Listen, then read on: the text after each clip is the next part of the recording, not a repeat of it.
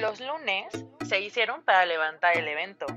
Reflexiones de temas variados para un buen inicio de semana. El síndrome del impostor está más presente en nuestra vida de lo que pensamos y muchas veces no lo detectamos. Y te puedo asegurar que lo has vivido y esto lo puedes diagnosticar de la siguiente manera. Cuando te comparas con los demás en actividades del trabajo, en actividades de la escuela, comparas el tipo de cuerpo que tienes con el de otras personas y siempre estás como en, el, en esa situación de el versus contra otras personas.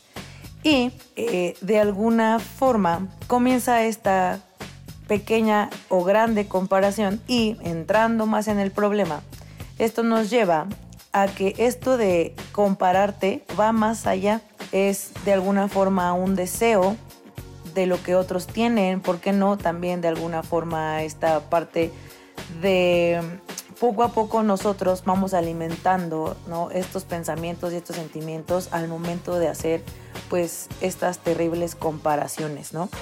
Eh, esto se lleva o nos lleva más bien a la inseguridad o baja autoestima que traemos, pero pues digamos que todavía más en el fondo de nuestro, nuestra personalidad o vida eh, aparece cuando algún miembro de la familia o alguna persona que es importante en tu vida en algún punto no nos dio el valor suficiente ¿sí? Y de manera inconsciente nosotros, nos, nos hace sentir menos. Entonces como que nos casamos con el sentir y esta es la generación que, que genera, sí, de que nosotros mismos hacemos que o sentimos que no merecemos más y esto hace que obviamente en la vida adulta eh, no seamos capaces de lograr y apreciar todo lo que hemos logrado de manera consciente y por eso comienzan estas comparaciones. Este síndrome el síndrome del impostor se alimenta obviamente pues de estas comparaciones constantes. Entonces te digo, nosotros vamos haciendo más y más grande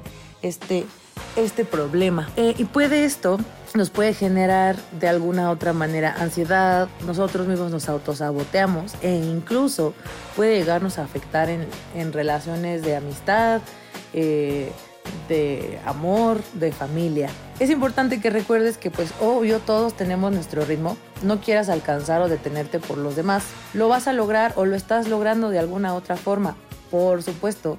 Tenemos que tener súper bien establecidas las metas porque si no las tenemos, pues digamos que vas caminando como sin rumbo. Pero es importante que estas metas, pues obvio, nos generen un reto, no quedarnos en la zona de confort, enfocarnos en nosotros mismos, literal, de nosotros para nosotros.